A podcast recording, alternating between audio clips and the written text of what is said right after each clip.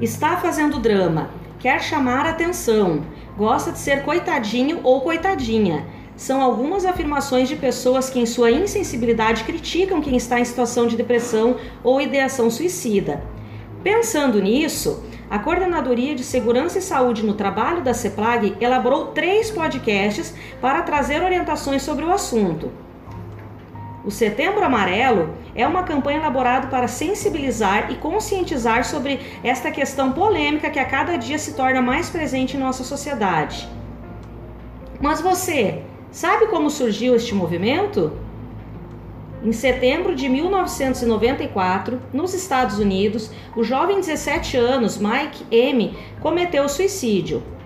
Ele tinha um Mustang 68 amarelo e no dia do seu velório, seus pais e amigos decidiram distribuir cartões amarrados em fitas amarelas com frases de apoio para pessoas que pudessem estar enfrentando problemas emocionais.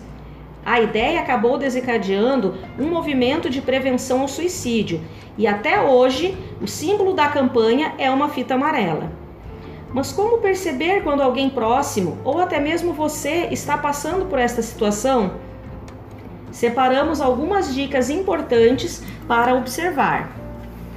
Apresentar mudanças bruscas em seu comportamento, agir de maneira muito ansiosa e agitada ou se mostrar deprimido, tiver uma queda no desempenho escolar, universitário ou profissional, perder interesse em atividades que sempre gostou de realizar, se isolar, se afastar da família e dos amigos, fazer comentários autodepreciativos frequentemente, se mostrar desesperançoso sobre o futuro, falar da vida de maneira sempre negativa, falar sobre a morte, sobre pessoas que morreram, mostrar interesse no assunto falar de maneira clara ou implícita que tem vontade de morrer.